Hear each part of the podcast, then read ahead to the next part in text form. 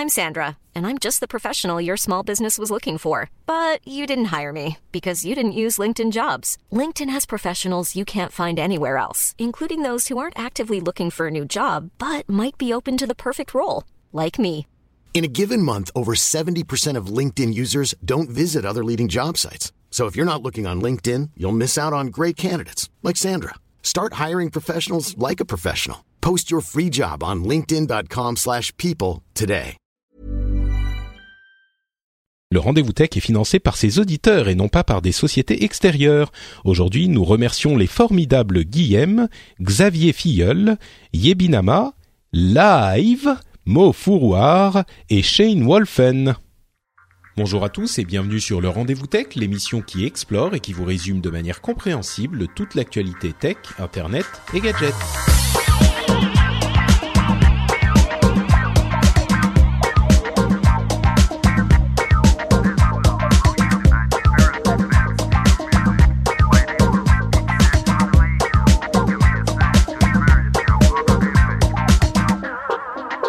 À tous et bienvenue sur le Rendez-vous Tech, l'émission qui vous résume toute l'actu euh, tech, internet et gadgets. Euh, Je suis Patrick Béja et dans cette émission, on vous, on vous fait un petit condensé de l'actu euh, de la tech pour que vous n'ayez pas besoin de consulter les sites et les blogs pour avoir une vision d'ensemble. Et on laisse aux sites et aux blogs, bien sûr, le soin de vous donner les détails et les, les informations les plus précises. Sites et blogs comme par exemple ceux du réseau humanoïde ou de Ce genre de choses, dont, au hasard, nous avons aujourd'hui avec nous un des représentants, à savoir Ulrich Rosier. Comment ça va Ulrich? Ça va très bien, retour du Mobile World Congress, j'ai dormi tout le week-end, donc euh, C'est bien, t'es en forme pour l'émission? ça va. Et on, on ne mentionnera bien sûr pas le fait que tu étais en pleine partie d'Overwatch au moment où l'émission devait commencer et que tu as quitté précipitamment tes coéquipiers en leur disant Oui. ah je dois partir Mais euh, c'était en, ouais, c'était en juste avant en... un début de partie donc ça va. en classé en plus, et ils étaient pas contents.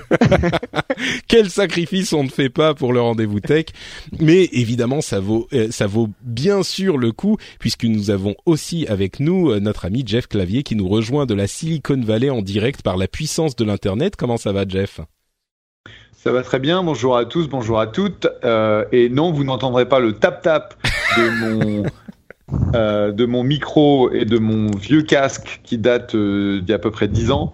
Euh, C'en est un nouveau et je ne vais pas marcher, donc a priori on ne fera pas de bruit. Oui, bah écoute, euh, j'allais pas le mentionner, mais puisque tu le fais, c'est vrai qu'on a eu quelques remarques euh, sympathiques, hein, constructives, et effectivement, il, il était temps euh, qu'on qu'on Attends, corrige un putain, petit tu peu fais chier avec ton micro de merde c'est constructif? C'est sympathique Ok, merci les gars. J'en ai vu des plus gentils quand même. Bon, euh, c'est en tout cas le truc à retenir, c'est que aujourd'hui la qualité sera a priori bonne. En tout cas, je l'espère parce que je suis pas chez moi, là, je suis chez chez mes parents pour différentes raisons, et donc on est sur une petite connexion ADSL euh, de de, de classique. Donc on va voir si la qualité reste quand même correcte entre euh, la campagne française, euh, Paris et la Silicon Valley. Écoutez, euh, comme je le disais, le- le- la puissance de l'internet euh, semble rendre tout ça possible. Euh, C'est fort. tu le mentionnais, Ulrich, on va parler du Mobile World Congress, euh, où il y a eu des choses passionnantes qui se sont passées. Euh, on va aussi parler d'Uber, euh, qui avait eu une petite période de calme ces derniers mois et qui là euh, s'en est pris plein la figure et Ah, sans doute. euh, plein la gueule, surtout, oui, oui. surtout le, ce week-end là, c'est ouh. C'est, c'est, C'est on va vous détailler tout ça, vous allez voir. Euh, et puis bien sûr, on évoquera la sortie de la Nintendo Switch. Alors pour l'aspect vraiment jeu vidéo, on en parlera dans le prochain rendez-vous jeu, mais euh, on évoquera un petit peu le, le- la réception du hardware et euh, de ce que ça donne. Mais commençons avec le Mobile World Congress, euh, où j'ai envie de demander en fait à Ulrich euh, ce qu'il y avait à en retenir, parce que moi j'ai suivi ça bien sûr, mais j'ai pas vu grand chose de vraiment éblouissant, si ce n'est que peut-être, allez, deux tendances à noter. Euh, D'une part, ceux qui ont brillé, c'était euh, Samsung et Apple par leur absence, c'est-à-dire que vraiment c'est les deux Ouais, aujourd'hui euh, qui sont. euh, Semi-absence de, de Samsung. Ouais, en tout cas, ils n'avaient pas leur nouveau euh, téléphone, le Galaxy S8. Euh, et puis l'autre truc, c'est l'incroyable, l'émerveilleux, non, l'émerveillant euh, Nokia 3310 qui fait son retour à 50 euros. C'était la star du salon, n'est-ce pas? Mais il y a quelques autres trucs sympas aussi. Effectivement, Nokia. En Nokia, c'est marrant parce que les avis étaient très mitigés. Donc, en gros, ils ont présenté un 3310 euh, revisité. Euh, donc avec un écran couleur, mais qui reste un future phone, donc c'est-à-dire un téléphone simple, euh, portable, qui reste 2G, ce qui est surprenant parce qu'on a des future phones 4G maintenant. Et donc, à ton avis, enfin, je sais pas si vous savez à quoi ça sert la 4G sur des future phones, mais bah, disons qu'au moins la, au moins la, la, la 3G aurait pu être euh, vaguement intéressante, mais là ils ont en vraiment fait, on mis a en la avant. 4G qui arrive sur les téléphones simples pour deux raisons. La première, c'est que euh, le réseau 2G est démantelé. Ah. Tout est, euh, euh, on dit, euh, c'est du refarming, ça passe en 4G en gros, donc c'est pour ça que les téléphones 2G euh, ont tendance à disparaître, même sur des téléphones très simples. Et ensuite parce qu'on a des fonctionnalités comme la voix HD qui arrive sur ce genre de téléphone. D'accord. Mais voilà, ils ont présenté un téléphone 2G, donc les gens étaient plutôt, je trouve, déçus. Et à côté de ça, ils ont une belle gamme Android, donc plutôt entrée de gamme, bien construit. Ça reste du téléphone chinois, mais mais moi Ouais. j'étais agréablement surpris par la qualité. C'est sous, sous licence euh, pour euh, HMD, c'est H- HMD qui les qui les construit. Mais bon, voilà, au-delà de la blague du 3310 dont on a eu quelques exemples d'utilisation, on en plaisantait à l'épisode précédent, euh, on a eu quelques exemples d'utilisation assez cohérents. Donc euh, bon, pourquoi Ils pas, ont c'est eu une 2G méga com hallucinant. Mm. Je veux dire, je pense que c'était le stand le plus rentable. Il était Ah oui. blindé.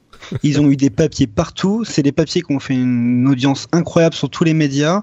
Euh, chez nous, c'est c'est genre de l'ordre du ratio 2-3 par rapport à l'autre news qui était euh, qui était la sortie du LG G6, qui était euh, l'autre grosse audience chez nous. c'est ça. Mais, Mais alors, euh, effectivement, on sent la la- l'affect euh, qui reste très très fort pour la marque Nokia et puis même pour ce 3310. Euh, mais bon, au- au-delà de ça, euh, effectivement, il y avait le, le G6, mais plus largement, euh, enfin oui, avec le G6 inclus, bien sûr, qui, qui a l'air quand même sympathique. Qu'est-ce Ouais. que tu en as retenu, toi, de ce MWC, comme on le disait? Non, moi j'en ai. Excusez-moi. J'en ai retenu pas mal de choses. J'en ai retenu déjà qu'on est dans une période de transition qui va durer encore 2-3 ans. C'est-à-dire qu'on est à l'arrivée de la 5G qui était omniprésente dans tout le salon. On Mm. pourra en parler rapidement parce que c'est intéressant. On commence vraiment à, à pouvoir euh, se, se projeter avec la 5G. Et d'ailleurs, du coup, tout le monde attend les usages, tout le monde attend les appareils compatibles. Et du coup, tu as l'impression que le, le marché, il est un petit peu en, en stase, tu vois. Euh, les objets connectés, il y en avait quasiment plus. Ça, c'était surprenant. Il y a encore un petit peu de marketing mobile euh, parce qu'il y a tout, tout le hall euh, 8 qui est dédié à la promotion des applications. Donc on... Mais, mais c'est très fatigant parce que c'est toujours la même chose chaque année. Et euh, donc quelques nouveaux appareils euh, donc, qui étaient surprenants dans le sens où on a eu un LG G6 qui un, je sais pas si vous l'avez vu, euh, c'est son design en fait qui qui a plutôt euh, surpris parce que déjà il a un écran euh, qui prend une très grande partie de la surface avant du téléphone. C'est en gros vers vers ce- cette tendance qu'on va en termes de design de smartphone. Donc LG l'a bien compris. On a euh, ensuite euh, BlackBerry qui était de retour avec, euh, enfin de retour. Ils sont déjà de retour, mais c'est le premier appareil qui a été conçu par TCL, donc Alcatel, pour BlackBerry. Donc c'est un appareil qu'on trouvera seulement chez BlackBerry, alors que les appareils de l'année dernière étaient des appareils Alcatel rebrandés aux couleurs de BlackBerry. Donc ce- celui-ci s'appelait le Key One et, et donc, en fait il adopte le clavier physique euh, que, que tout le monde connaît, qu'on retrouvait sur les, euh, je rappelle plus, c'était sur le BlackBerry Prive et avant c'était sur les euh, Bold. Oui, c'est bah ça le, oui, c'est ça, c'est le, le clavier super populaire. Moi, ça me paraît quand même. euh, bon, il y a des gens qui l'aiment, mais là, on a une genre un écran complet et en plus un clavier, ça fait un téléphone un petit peu. euh, un petit peu allongé, encore que non, c'est un format normal, Non, mais du fait, coup l'écran est un peu plus. Ouais. Le seul Mhm. problème qu'il a, ce téléphone, c'est son prix. Il est à 650 euros Mm. avec un processeur qu'on trouve euh, normalement autour de 400 euros sur des produits à 400 euros. Donc, donc, euh, on- ouais, c'est difficile de justifier cette différence de prix juste par le clavier et juste par la C'est la partie tentative logicielle. de se, c'est la tentative de BlackBerry de se différencier encore. À vrai dire, ils ont pas vraiment le choix, quoi. C'est la fuite Bah, en c'est avant. plutôt TCL du coup. TCL, Mm. ils ont la marque Alcatel qui occupe euh, deux tiers de- du segment et après t'as le t'as la marque BlackBerry qui occupe le dernier tiers. Plutôt premium, on va dire, avec des produits qui sont un peu de meilleure qualité. On a ensuite, euh, bah, en fait, on avait aussi euh, Huawei qui a mis à jour son Huawei P9 en P10. Petite mise à jour du design qui, euh, du coup, s'approche un peu plus de, de l'iPhone. Je sais pas si vous l'avez vu. C'est toujours Mhm. un appareil de qualité qui a, qui a rien de surprenant au-delà de ces deux capteurs à l'arrière. On avait, euh, il y a deux, deux autres choses qui m'ont vraiment surpris. Il y a Meizu qui a fait une très belle annonce sur une charge ultra rapide. de smartphones. Donc eux, ils, ont, ils sont capables, leur techno n'est pas prête, elle sera prête en début d'année 2018. Mais en tout cas, ils ont fait la démonstration d'une techno qui s'appelle Super M Charge, qui charge un téléphone en 20 minutes, de 0 à 100%. Ah oui, pas mal, effectivement. C'est pas mal. C'est la tendance aussi, l'une des autres tendances, cette euh, supercharge, euh, enfin charge rapide euh, qu'on voit un petit peu partout. Bon, du coup, des téléphones effectivement intéressants. Peut-être celui qui sort encore plus du lot, c'est ce LG G6 quasiment sans bord, avec un processeur un petit peu plus ancien, mais bon, qui reste très correct. donc pour les téléphones, magnifique écran. Hein. Mm-hmm. Et puis il y a aussi un zoom de chez Oppo qui s'appelle le Oppo 5X, qui est un zoom 5X, donc c'est un zoom périscopique qui, euh, qui est intéressant parce qu'il va un peu plus loin que ce que Apple avait fait avec l'iPhone 7 Plus. C'est-à-dire que, en gros, voilà, ils sont capables de faire. Un... Alors, on ne sait pas vraiment si c'est du l'optique 5x, mais en tout cas, euh, le zoom était plutôt impressionnant pour un, un, zoom de, un capteur de et objectif de smartphone en fait. D'accord. C'était vraiment impressionnant, je trouve. Mais bon. Donc, mais, j'ai quand même de révolutionnaire quoi. C'est ça, t'as beau me décrire tout ça et je suis sûr que si j'étais euh, en train de chercher un téléphone aujourd'hui à acheter, euh, bah je regarderais tout ça pour savoir lequel est le meilleur et je suis sûr qu'il y en a dans notre euh, audience ça reste qui... dans le marché, hein, le marché des Oui, c'est sûr. C'est sûr, mais mais il y a rien qui me me saute à la au visage, me saute aux yeux en me disant ah ouais bah ça c'est cool, tu vois, ça reste, euh, c'est un peu on, on, on soupire un peu quoi. Euh, enfin, il y avait l'ombre du Galaxy S8 et de l'iPhone, mm. euh, du prochain iPhone qui était partout. J'ai l'impression que tout le marché attend ces deux produits, en particulier celui de Samsung parce qu'il sera annoncé du coup fin avril, semaines, une date officielle mm. maintenant. Donc donc tout le monde attend cette annonce. Hein. C'est euh, c'est sûr. Ils attendent pour plusieurs raisons. Ils attendent déjà pour voir la tendance du marché, voir comment Samsung va se positionner, et surtout parce que Samsung ils ont bloqué euh, tout le haut de gamme euh, sous Android. Hein. Étant donné qu'ils ils ont réussi un petit peu à s'accaparer le, le fameux Snapdragon 835, qui est aujourd'hui le, le processeur, le SoC haut de gamme qu'on retrouve sur mobile. Et ben en fait, les autres, les autres ont, ont, rien à se mettre sous la dent en attendant que les stocks soient disponibles. Ouais, parce qu'ils ont ils ont tout acheté. Euh, mais alors à part les téléphones, est-ce qu'il y avait des trucs euh, Bon, il y a eu quelques tablettes euh, sans, sans détailler les trucs, mais rien de fou. Mm. Euh, à part ça, il y a, y a, rien, y a rien eu d'impressionnant. rien dans les en fait, dans les dans les wearables, enfin dans la technologie portée, dans bah, les. J'ai vu le truc y a quelques de, petits robots domestiques connectés, mm. mais on les connaissait déjà. Quelques drones, mais on les connaît déjà. Il y, a, DJI qui a annoncé un drone euh, professionnel, mais j'ai l'impression qu'ils ont juste profité de l'événement. Il n'y avait rien de, très calculé, tu vois. Bon alors un peu moins de, réalité virtuelle aussi, euh, les yeux tournés vers la 5G. Euh, ce que quelle conclusion t'en tires de ce MWC, enfin de ce Mobile World Congress J'ai l'impression que c'était vraiment un, salon de transition. Ouais. J'espère que ça va pas durer trop longtemps. J'espère que l'année prochaine on aura on aura des, des déjà des, des produits compatibles 5G peut-être qui seront annoncés. Parce que ce qu'on a remarqué c'est que euh, tous les acteurs que ce soit les opérateurs les équipementiers ont, ont envie d'aller plus vite sur la 5G au début on a annoncé 2020 à 2022 c'est ce que Orange annonce encore.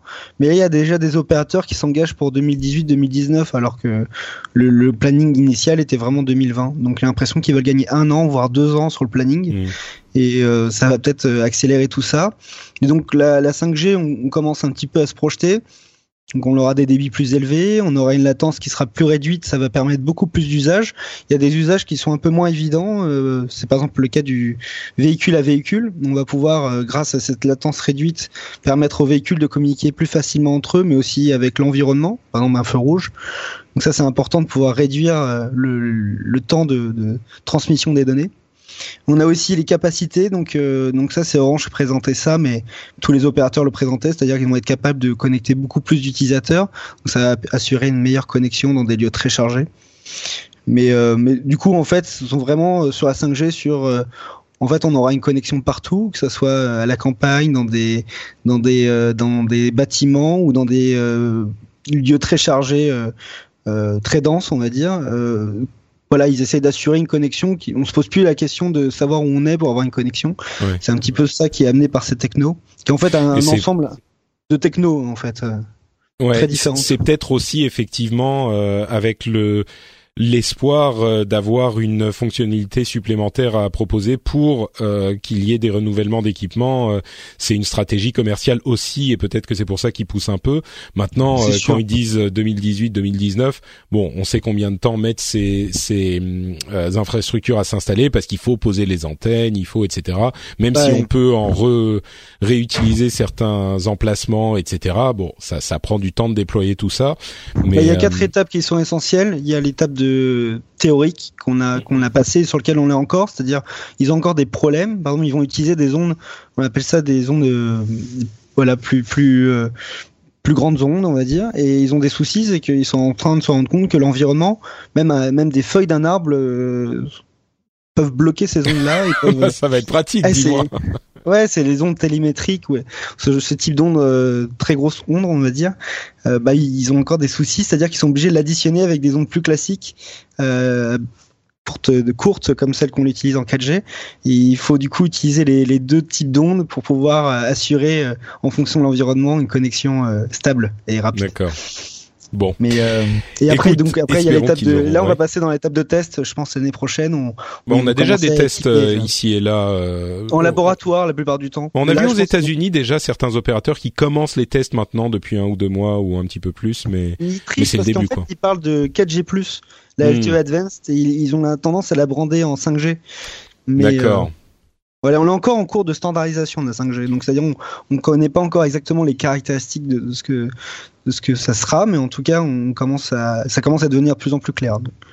D'accord. Bon, bah un petit peu effectivement de temporisation pour ce Mobile World Congress. Euh, toi, Jeff, je sais que t'as pas vraiment suivi le truc parce que bah c'est pas hyper intéressant, mais est-ce que c'est euh, un truc qu'on voit dans la dans la vallée, genre le Mobile World Congress? Bon, bah ça va, ça vient, on s'en fout. Enfin, Bien sûr, il y a des gens qui s'y intéressent, hein, mais euh, c'est pas non plus euh, l'excitation ultime, j'imagine. Est-ce que c'est ça a toujours été le cas, ou est-ce que c'est c'est une deux dernières années, c'est un petit peu plus euh, tiède que qu'avant? C'est vraiment ça. C'est-à-dire que le, le Mobile Congress, c'était un endroit où euh, pas mal de startups allaient sortir des produits, allaient passer du temps, etc. Et je pense que sur les deux, trois dernières années, ça a perdu un peu euh, de la place euh, bah, prépondérante que ça avait dans le monde du mobile, puisque en fait on est dans une dans une phase un peu post-mobile, c'est-à-dire que bon effectivement on a des euh, des milliards de de téléphones, on a des dizaines de millions d'applications, mais c'est pas forcément ce que les gens vont regarder comme le, les, les, phases d'innovation les plus intéressantes. Et donc très honnêtement cette année j'ai absolument pas fait attention à ce qui passait, ce qui se passe au Mobile Congress. Euh, je pense que la 5G, c'est une réalité qui est intéressante en termes d'infrastructure, mais euh, c'est à part ça, quoi. Hmm, d'accord, ouais. Et quand tu dis on est dans une phase post-mobile, où est-ce qu'elle est allée cette attention en fait? Est-ce que c'est sur les chatbots? Est-ce que c'est c'est allé où? C'est l'intelligence artificielle au sens euh, large. Hmm. C'est on a un concept qu'on appelle le, rise of the machine, donc euh, le, développement des machines. Ça, sonne pas du euh, tout apocalyptique, ça. ça fait absolument pas apocalyptique ou Terminator, mais c'est un peu ça.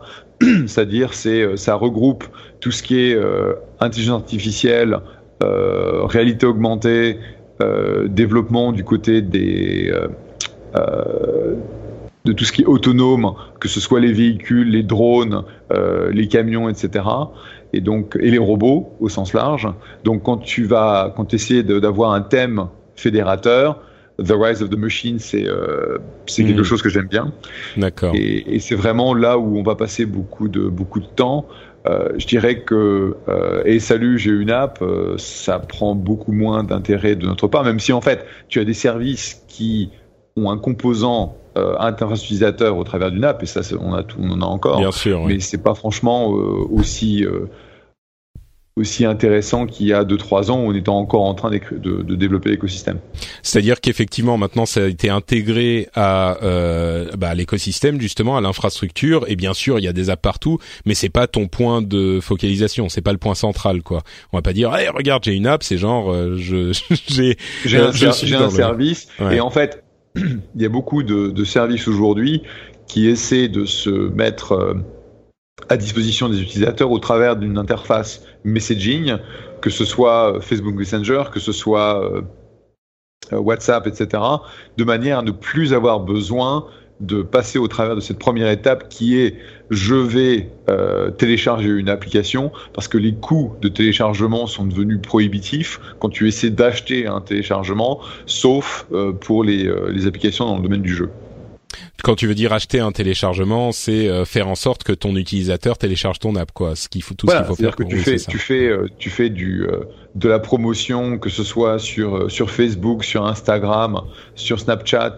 Euh, de manière à amener les gens à télécharger ton app en disant bah viens jouer avec moi euh, à tel jeu ou va télécharger euh, telle application et fais ceci ceci cela et en fait quand tu regardes le coût d'acquisition ou le coût de ce téléchargement ça devient prohibitif hmm. pour pour les gens qui n'ont pas un modèle de, de business établi et c'est le cas pour la plupart des, des, des startups sauf dans le domaine du jeu d'accord bon bah bah écoute, euh, Rise of the Machine, je pense que le 3310 euh, est en fait l'espion, euh, l'infiltré qu'on a depuis des années et qui va réussir à nous imposer cette euh, nouvelle ère de la machine. Ça aura commencé par le 3310 et on s'en était pas aperçu. Euh, bon, bah on continue avec euh, les déboires d'Uber, dont je pense que tout le monde a entendu parler ces derniers temps. J'imagine que vous en avez fait quelques papiers, Ulrich, euh, sur les, les différentes publications. Ça marche très bien. Je... Ouais, tu confirmes. alors, confirme il y aurait plusieurs choses dont on pourrait parler. Il y a eu, ça a commencé il y a une dizaine de jours avec des accusations de harcèlement sexuel euh, et de euh, sexisme institutionnel presque chez Uber, qui sont venus raviver des plaies qui existaient déjà euh, dans la gestion de l'entreprise, avec tout un tas d'affaires qui sont venues s'additionner les unes aux autres, qui ont fait beaucoup de bruit, mais l'affaire sur laquelle j'aimerais qu'on s'arrête euh, et qu'on discute, c'est celle qui est venue ensuite s'additionner encore plus, euh, enfin ensuite à ce premier problème qu'ils avaient avec euh, le, le, le, le, harcèlement et, les, ces problèmes de relations, euh, pardon, de ressources humaines, qui est celui du greywalling, c'est-à-dire qu'ils avaient fait intégrer à leur système d'app, ah, bah, peut-être que je peux te, te laisser l'expliquer euh, Jeff, parce que j'ai l'impression que tu as suivi ça de d'assez près, mais c'était un moyen d'exclure certaines personnes qu'ils ne voulaient pas, euh, genre des concurrents ou des des investis, des, des, des, de l'administration, qui ne voulaient pas, auxquels ils ne voulaient pas donner accès aux services, donc aux voitures, ils avaient un moyen de les profiler et de les exclure, genre de leur euh, faire croire qu'il n'y avait pas de, de voitures disponibles, quoi, c'est ça? Voilà, de manière à ce que, euh, c'est grosso modo ça, de manière à ce que les agences euh, du gouvernement, que ce soit au niveau fédéral ou au niveau euh, des différents États ou différents, même des différentes villes, ne puissent pas reporter euh, d'informations à propos du trafic, à propos de ce qui se passe avec Uber. Ils avaient euh, fait développer un programme où ils avaient en gros essayé de deviner quelles étaient les personnes et les endroits euh, qu'il fallait éviter de servir avec le, le, produit.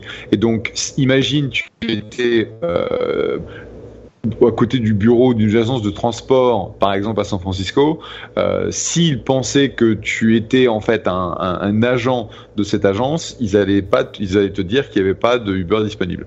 Non, mais euh, c'est hallucinant ça. Enfin, on est, d'accord, c'est c'est invraisemblable. C'est hallucinant c'est hallucinant, c'est sneaky, enfin c'est euh, et surtout euh, la grosse question c'est à quel niveau euh, d'illégalité ça va tomber, puisque il y a des endroits, par exemple en Oregon à Portland, je crois qu'ils ont déjà commencé à se poser la question de comment ils allaient attaquer Uber en justice, parce que de par de par les lois locales, c'est complètement interdit de discriminer de cette façon-là.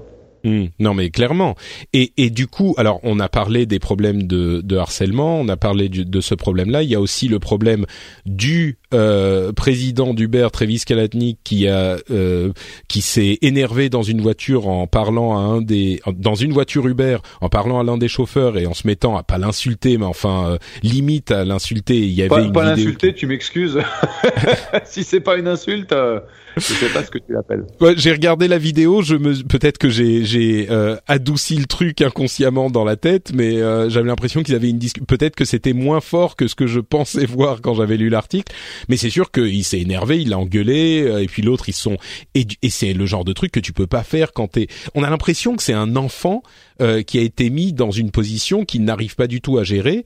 Et, euh, et d'ailleurs, lui-même a publié un article euh, disant je suis, il faut que j'ai plus de, de, de guidance dans mon travail de CEO et je n'ai pas bien fait mon travail et machin. Mais enfin, clairement, ça fait des parce que là, on en reparle maintenant, mais Uber, ça fait des des mois et des années qu'ils ont ces problèmes. Alors avec en plus cette histoire de euh, greywalling complètement euh, j'imagine qu'il y a des, des cas de figure où tu peux utiliser ce genre de technique pour certaines choses. Je ne sais pas exactement lesquelles, mais j'imagine que ça n'a pas été fait uniquement dans le but de se dire on va faire un truc illégal. Mais il n'empêche, là les conséquences vont être, euh, j'imagine, graves pour euh, Uber légalement. Et puis au-delà de ça, quelle est maintenant leur euh, leur image dans euh, le, microcosme de la tech? Euh, Je pense que les gens, bon, il y a quand même beaucoup d'investisseurs qui voient des, des, des signes dollars dans leurs yeux parce que Uber continue à grossir, mais ça doit changer la perception quand même, non? Oui, puis faut pas oublier non quand même que avant les problèmes de, de que ce soit du sexisme euh, ou que ce soit euh, donc les, problèmes de, relations avec les, euh, les leurs ingénieurs féminines qu'on a découvert dans les 15 jours derniers, il y avait la, la campagne d'Elite Uber qui s'est passée à la suite de, enfin, quand Travis a fait partie de ce groupe de travail qui, qui était autour de Donald Trump et que tout le monde s'est euh, mis euh, à dire bah si c'est comme ça je je je dis YouTuber il y a une campagne d'YouTuber qui a qui a créé euh, un réel problème pour le business puisque leur concurrent Lyft a vraiment eu un, bump, une augmentation de, de, téléchargement et de trafic qui était plus que, que significatif. Donc ça a commencé par YouTuber. Après, euh, tu as eu le problème de d'agression euh, sexuelle ou de, de euh, harcèlement, comportement, de harcèlement, de, harcèlement sexuel qui était euh, absolument incroyable. Après, tu as le problème de la vidéo de Travis euh, qui se met à pourrir un pauvre. Euh, en gros, euh, le mec a acheté une voiture pour conduire pour Uber, basée sur les, les économiques qui étaient celles du début.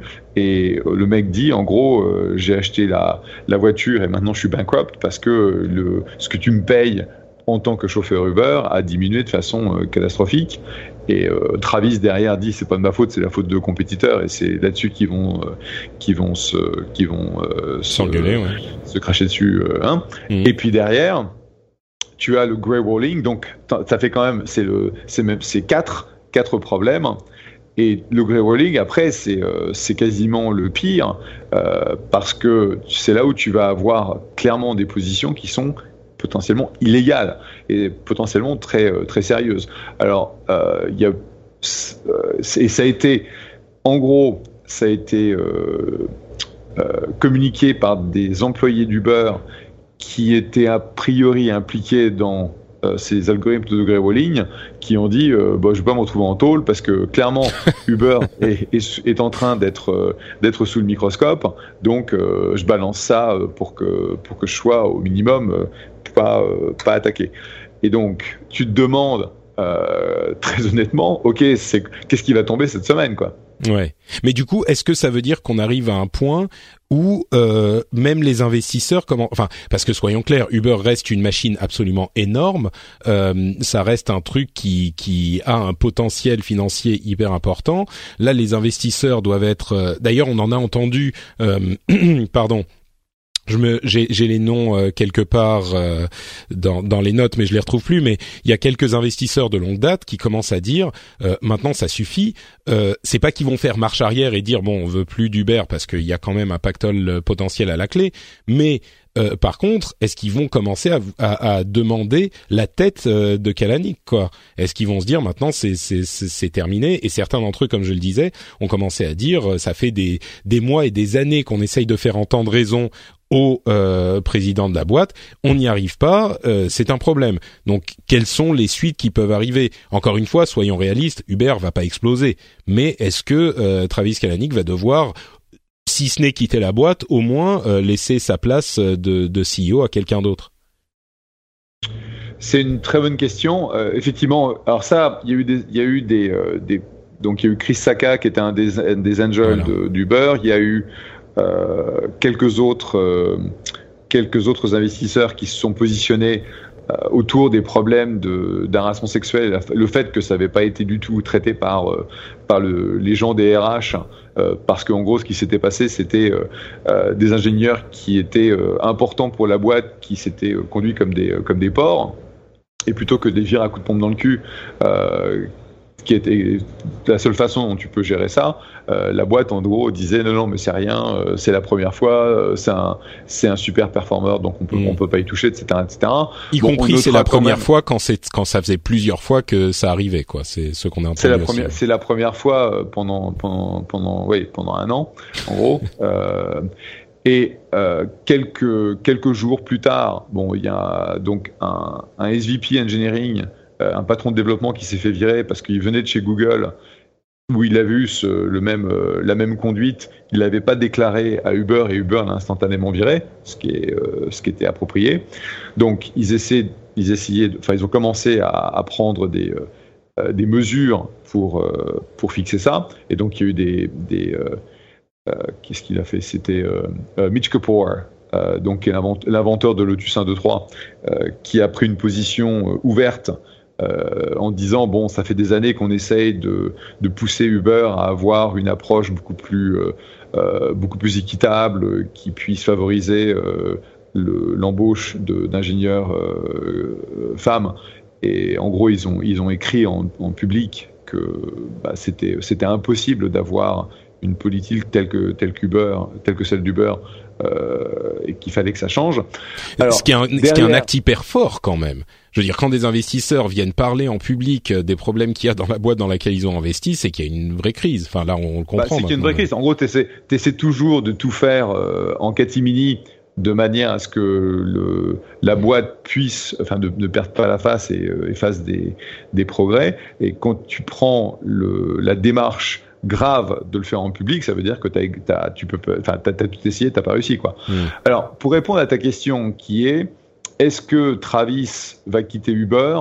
Euh, Ça, franchement, j'ai du mal à le voir parce que euh, Uber est arrivé où ça en est. En termes euh, où, la boîte en est, c'est-à-dire en termes de, de, revenus, en termes de pénétration, en termes d'agressivité, grâce ou parce que Travis est à la tête. Et Uber sans Travis, c'est plus vraiment Uber. Mmh. Euh, Donc je crois qu'ils voudront le garder pas. quand même, quoi. Mais du et coup, ils lui mettent bah, une, une. De toute façon, de toute façon, que, que tu sois, enfin, je je me rappelle pas de la cap structure, mais je serais super surpris que les euh, les investisseurs aient un, une possibilité de virer ou de remplacer euh, Travis. De toute façon.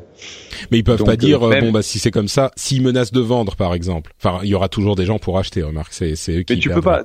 Enfin, il y a des pactes d'actionnaires, il y a tout un tas de, de, documents légaux et quand tu as une boîte euh, comme Uber et, ou comme Snap où il y a une telle demande pour euh, pour son, son stock, euh, généralement son les, euh, les, fondateurs, les, son action, les fondateurs euh, ou les, les, dirigeants font en sorte de bien verrouiller le truc. Et donc euh, par exemple il y avait une grosse discussion autour des actions euh, de Snap, donc qui est à public, qui, qui, vaut maintenant euh, sur le papier euh, une trentaine de milliards, euh, même s'ils perdent de l'argent à chaque fois qu'ils qui font entrer un, un, nouvel utilisateur. Mais ça, oui, on, a, on, a, eu l'arrivée. D'ailleurs, je, je, voulais te poser la question à propos de Snap, mais peut-être qu'on en parlera un petit peu après. Mais vas-y, continue. Ouais.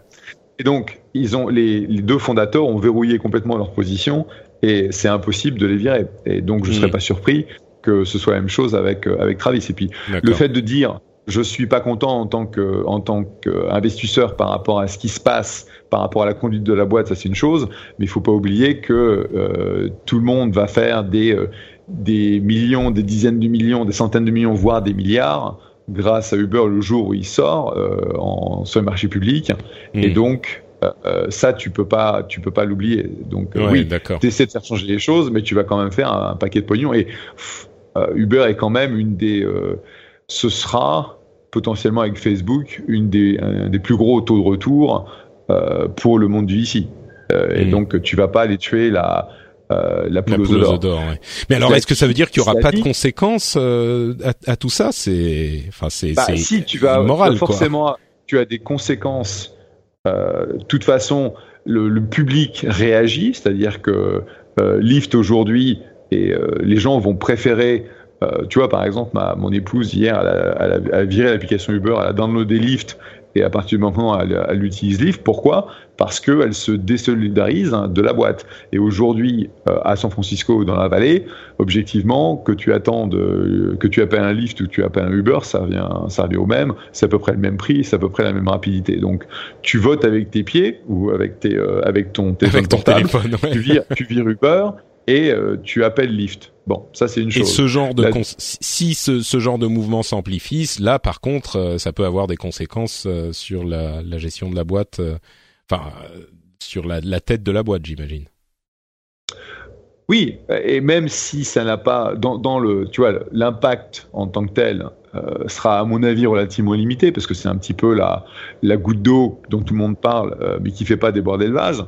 je pense que si on regarde un, le fait qu'il euh, y a une bande de crétins qui doivent se faire virer euh, au niveau des couches de, management euh, d'Uber. Bon, donc il y a un problème de culture, il y a un problème de management, il y a un problème d'ambiance parce que je peux te dire qu'aujourd'hui être chez Uber ça doit pas être, ça, ça, va pas être joyeux euh, le fait que euh, le grey walling va commencer à créer une situation euh, d'embrouillat légal où, à mon avis, il y a des tonnes d'investigations qui vont se faire au niveau des États et au niveau, au niveau fédéral.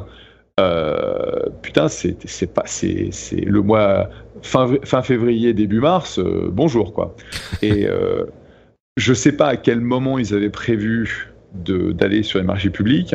Euh, parce que ça veut dire qu'à un moment ou à un autre, ils ouvrent leur situation financière et ils les mettent à la disposition du marché. Je ne suis pas sûr qu'aujourd'hui c'est quelque chose qu'ils doivent, qu'ils veulent faire. Euh, très honnêtement, euh, ils ont une valo de, de, 70 milliards à justifier.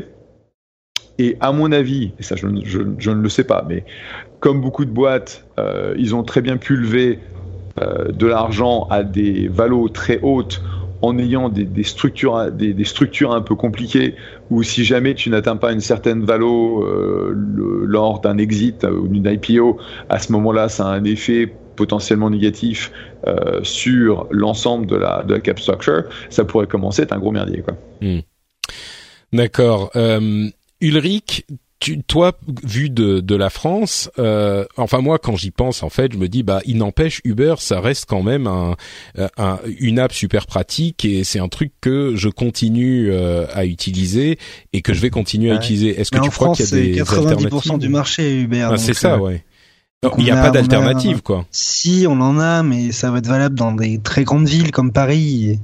On va avoir Snapcar, on va avoir chauffeur privé, mais ça reste on a, on a l'affaire Itch dont on parle beaucoup en ce moment. mais euh, c'est quoi ça euh, Itch, c'est euh, c'est un VTC, mais mais euh, tu sais qui a accompagné les jeunes en fin de soirée. C'était pas vraiment du VTC dans le sens où où ils étaient restés dans le créneau un peu Uber Pop, où tu as des particuliers qui accompagnaient des particuliers. Et eux, ils avaient, ils, avaient continué alors que Uber Pop avait été arrêté. Ils avaient décidé de continuer parce qu'ils pensaient que leur créneau était, était du vrai covoiturage ils justifiaient ça par des chiffres de revenus qui étaient qui étaient très bas par rapport à des VTC. Et ben ils ont été euh, jugés euh, la semaine dernière. Ils ont décidé de fermer euh, leur service. Les deux les deux cofondateurs ont des lourdes amendes. Et ils ont fait tout le week-end une manifestation digitale. J'ai un petit peu regardé. Ça reste à l'échelle nationale, mais mais mais, euh, mais du coup, ils ont essayé d'implorer un peu les, les, candidats à l'élection présidentielle qu'ils prennent qui ont d'autres soucis euh, en ce moment, je crois. qui ont d'autres soucis, voilà. Et les pauvres, bah, c'est quand même une boîte qui avait, je crois, 60-70 euh, salariés quoi en France. Hmm. une, une, start-up française qui qui, qui on l'avait quand même pas mal parlé. Ouais. Mais les Bah, pauvres, euh, ça tombe au mauvais moment pour eux, quoi, cette prise de décision. Je pense que, je pense que c'est raté. Euh, on verra la suite, mais. Mais pour le coup, effectivement, euh, Uber. Bon, vous, vous avez euh, Lyft aux, aux US. Moi, j'ai pas l'impression qu'ils soient en France. Lyft, je me trompe peut-être, mais, je non, crois ils sont pas. pas en France. Ils ont très peu Ouais. de présence internationale. hein. La Ouais, c'est ça. quasiment que américain. Et Ah. du coup, euh, là, tous les problèmes dont on parle sont euh, déconnectés du, du, du marché des VTC euh, par app, quoi. Euh, et malheureusement, ça veut dire qu'en France, c'est un petit peu compliqué. Alors, on peut toujours prendre un taxi. c'est, n'oublions pas l'évidence. Mais, euh, Mais tu sais, j'étais à Barcelone. C'est marrant parce que l'année dernière, bah, pour le Mobile World Congress, l'année dernière ou il y a deux ans, j'étais en Uber et donc Uber est totalement interdit maintenant. Ils sont absents Mhm. totalement.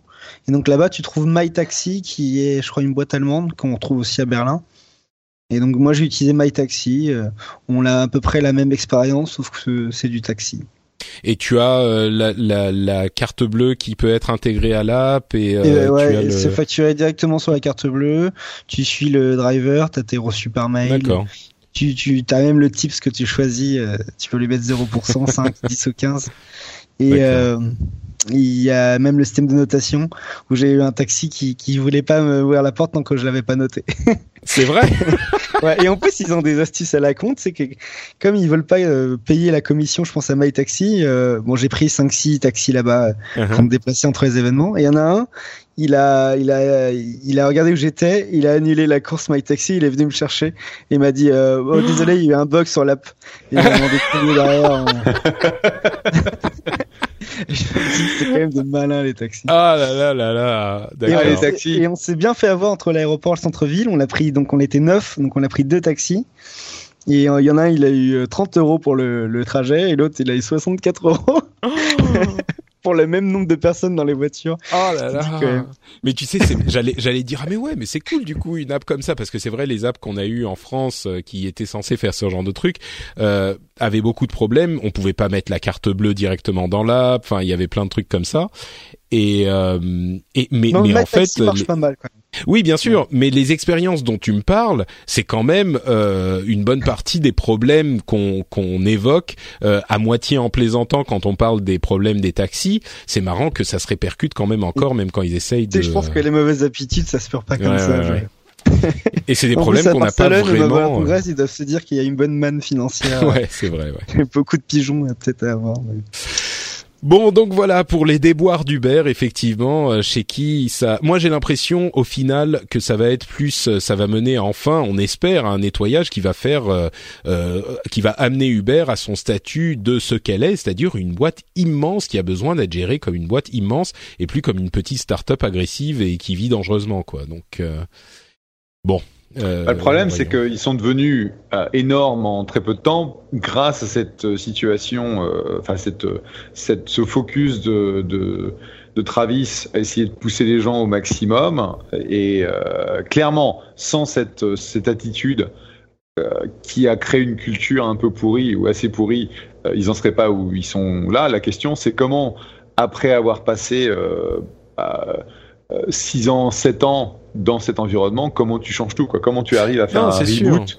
de cette culture? Et ça, ça va pas être évident parce que ils ont 11 000, 11 000 personnes maintenant. C'est pas une boîte qui doit juste devenir de, un peu plus mature, mais c'est pas juste des étapes normales dans le développement Mais d'une boîte? oui, c'est ça, c'est ce que j'allais dire, c'est qu'il y a toujours dans la partie quand tu te lances et que t'es une start-up et que t'as besoin justement d'être Mais en plus, avec leur croissance, il, y les- y a des étapes qu'ils ont brûlées, c'est sûr, donc il faut bien bien sûr. Mais mais je veux dire, il faut pas, faut pas sous, faut pas sous-estimer la difficulté que représente un, un reboot changement de culture, culture, parce que ouais. c'est euh, c'est vraiment euh, c'est toutes les personnes, c'est la façon dont ils font les choses. Euh, ça veut dire euh, potentiellement virer une, une partie des des, euh, des managers, euh, que ce soit technique ou pas. Est-ce que vous avez vu comment ça marche, euh, ça marche en France, par exemple? Ils ont très très peu de salariés. La plupart sont des intérims avec qui ils fonctionnent sur des contrats de 2 à, à 12 mois. Euh, c'est, je crois Bah, que ça aide pas non 90% plus, des ça. personnes avec qui ils travaillent sont, c'est de l'intérim. hein. mais ça aide pas non plus justement quand quand mais ça, ça, Ouais. ça aide pas. C'est qui est-ce qui va gérer ça la merde pas. quoi? Ça aide pas, mais bon, euh, les changements sont plus faciles à appliquer euh, quand t'as as peu de salariés et que t'as un fonctionnement comme ça, je veux dire. Je Mm. pense, mais après. euh, Ouais, mais mais non, justement, effectivement, le, la question de la culture est compliquée à gérer parce que surtout si t'as pas de de- d'employés, tu vois, c'est encore pire. Mais euh, Ils ont, ils ont peut-être un peu plus aux US, je suis d'accord. oui, ça, bah oui, certainement. When you're ready to pop the question, the last thing you want to do is second guess the ring. At Bluenile.com, you can design a one of a kind ring with the ease and convenience of shopping online. Choose your diamond and setting. When you find the one, you'll get it delivered right to your door. Go to Bluenile.com and use promo code LISTEN to get $50 off your purchase of $500 or more. That's code LISTEN at Bluenile.com for $50 off your purchase. Bluenile.com code LISTEN. I'm Sandra, and I'm just the professional your small business was looking for. But you didn't hire me because you didn't use LinkedIn jobs. LinkedIn has professionals you can't find anywhere else, including those who aren't actively looking for a new job but might be open to the perfect role, like me.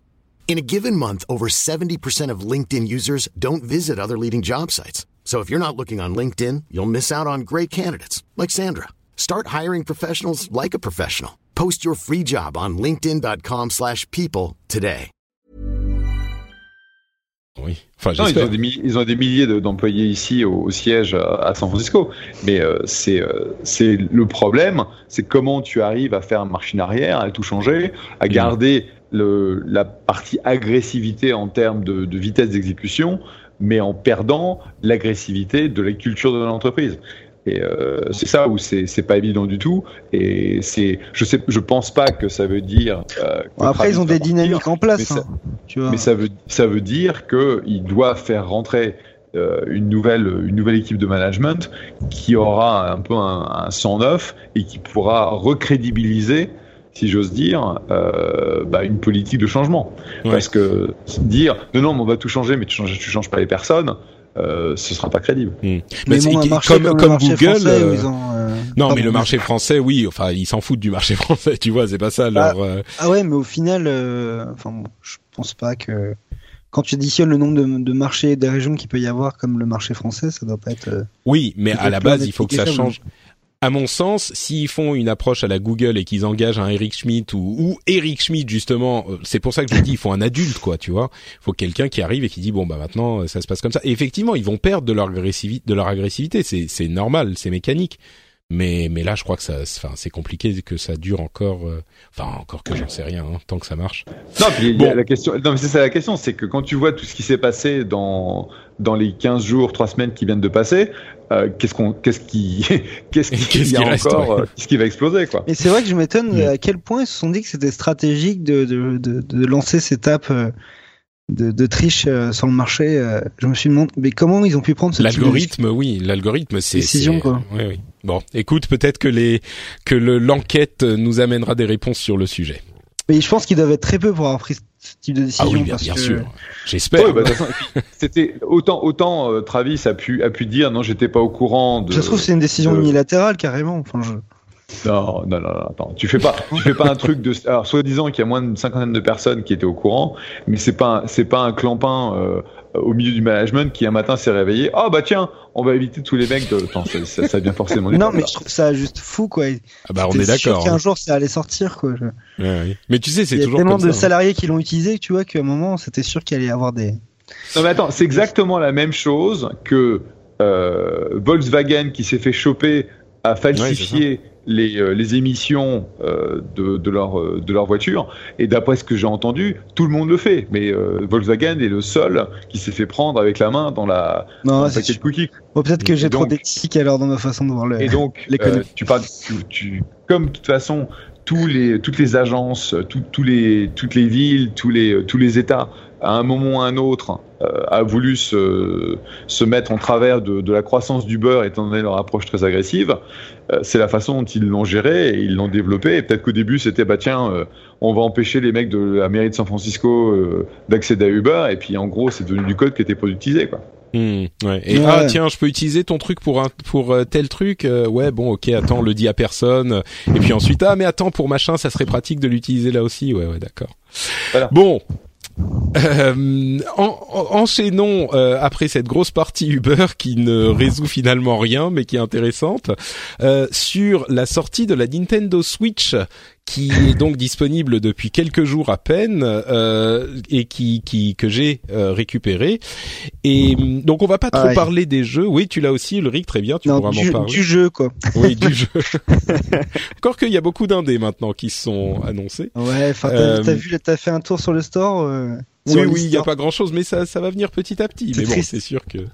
Euh, mais bon, au-delà de euh, Zelda Breath of the Wild, on vous en parlera dans le rendez-vous jeu la semaine prochaine. On a déjà enregistré un rendez-vous, euh, un pardon, un Pixels en anglais. Si vous parlez anglais, vous pouvez aller écouter ça avec mon ami Scott Johnson.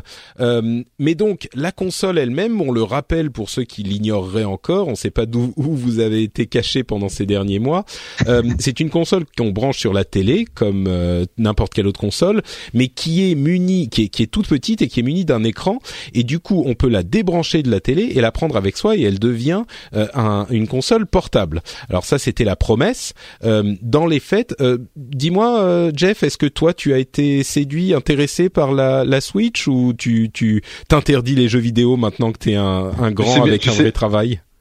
Voilà, tu sais bien que le jour où j'ai euh, j'ai rendu ma cape de raider sur World of Warcraft, j'ai dit adieu à, à une partie de moi-même qui était le gamer en moi, et donc euh, je n'ai plus touché à un truc de jeu depuis euh, depuis ça. Et alors, ça te tente pas la Switch, l'idée d'avoir une console qui est portable aussi autant qu'à la maison? Non, non, non, très honnêtement, non. De temps en temps, je me dis putain, je retournerais bien dans World of Warcraft et je, je ferais bien euh, un raid ou deux avec mon avec mon hunter, mais euh, avec mon chasseur, mais euh, non, non, les c'est pas, c'était, j'étais beaucoup plus MMO qu'autre chose en tant que en tant que joueur. Eh ben écoute, la console en elle-même, je vais dire ce que j'en pense en, en, un instant, et puis tu nous diras Ulrich si tu es d'accord ou pas, mais je, je, la trouve au final euh, assez bien construite, assez bien conçue. Euh, pour le prix des 300 euros qui me paraissait vraiment la fourchette haute de ce que pouvait faire Nintendo, je trouve que c'est pas euh, c'est pas décevant. C'est-à-dire que là où Nintendo faisait souvent du matériel qui faisait un petit peu jouer, un petit peu plastique, euh, on a aujourd'hui avec cette console Switch un résultat qui est assez probant, qui est solide, euh, bien conçu. Quand les petites manettes sont accrochées bah, on a vraiment l'impression d'avoir un appareil entier et pas des, des machins qui pendouillent. Euh, et puis surtout, la promesse de euh, c'est vraiment utilisable en portable et c'est vraiment utilisable sur la télé, eh ben elle est tenue au-delà des petits problèmes techniques comme euh, une des manettes qui se désynchronise, ce genre de choses sur lesquelles on va passer, mais euh, qui se donc la, promesse est tenue et vraiment ça fonctionne. Et du coup, on a évidemment une rupture de stock aujourd'hui qui est totale, même si les chiffres, les premiers chiffres qu'on a semblent indiquer que bah, les stocks qui étaient disponibles ne sont pas n'étaient pas suffisants pour faire un lancement absolument canon. Euh, le euh, succès du lancement, qui ne veut rien dire sur le succès sur le long terme, hein, mais le succès sur le lancement semble être plutôt là. Et le succès me semble, euh, au niveau matériel en tout cas, justifié, là où j'avais quand même quelques doutes dans les semaines qui ont précédé, qui, bah, qui ont précédé le lancement justement. Ulrich, toi, est-ce que t'es es, convaincu par le le concept, le matériel de la Switch Bah clairement, moi j'étais sceptique parce que des tablettes j'en ai testé plus d'une centaine et puis j'étais un peu sceptique sur ses caractéristiques. Mis à part le Tegra que je trouvais très léger, un peu trop léger pour la télé, mais qui est très bien conçu pour pour la tablette. Il n'y a pas mieux en fait pour une puissance mobile aujourd'hui en termes de GPU mais euh, si je me trompe pas, il y a pas mieux. Mais c'est vrai que c'est un peu léger. qui arrive, mais, bon. Oui, mais il est, il est pas prêt, quoi. Hmm. Je veux dire, euh, aujourd'hui, il est sur aucun produit. Ils en parlent un peu sur l'automobile, mais, mais euh, et en plus, je me rappelle, la Switch devait sortir en septembre l'année dernière, donc. C'est vrai. C'était sûr que cette solution n'était pas prête. Beaucoup de gens l'ont espéré, mais, mais pour moi, je croyais pas du tout. Moi, j'étais persuadé que ça serait le, le même, le même CPU que sur la, la Shield Android TV. Mm-hmm. Et c'est euh, c'est bien le cas. Euh, c'est le cas. Mais alors oui, donc donc toi ça donc moi je suis je suis je trouve que le matos est, est, très bon malgré mes mes malgré mon mes craintes par rapport au hardware. Euh, je suis vraiment surpris euh, par la machine que j'ai pas débranché son socle donc j'utilise pas en mobilité. je prends beaucoup de plaisir à jouer sur la télé, mais, euh, mais peut-être que ça changera. Euh, J'appréhende un peu la, la fin de Zelda parce que je sais pas quoi jouer après. Alors oui, Je- ça c'est le problème Je crois qu'elle va rester euh, 2-3 mois euh, euh, un petit peu cachée en attendant qu'il y, ait- qu'il y ait un autre jeu qui m'intéresse. Mais surtout que malheureusement, elle n'a pas d'autres applications. Donc c'est vrai que j'aurais bien aimé retrouver euh, au moins un, un YouTube ou un Netflix dessus. J'aurais trouvé une autre utilité à cette tablette. Mais ça arrivera plus tard. Donc, euh, donc Mais euh, alors justement, peut-être patienter un peu, quoi, je pense. Pe- Peut-être que l'utilité sera euh, bah, sur certains jeux qui sont disponibles à jouer à plusieurs euh, en mode portable. Tu vois, c'est de là que vient euh, l'intérêt principal de la console, c'est que tu peux la trimballer avec toi et tu as ces deux petites manettes qui se débranchent euh, et qui sont indépendantes, qui peuvent être utilisées par deux joueurs pour le différents. moment, à part Mario Kart qui arrive, il n'y a pas grand chose qui. Bah, du côté des indés, tu sais, on a euh, Sniper Clips qui est un petit jeu indé mignon. euh, on a. Est-ce qu'on peut jouer à deux à Fast Remix, Fast Fast Remix Peut-être pas.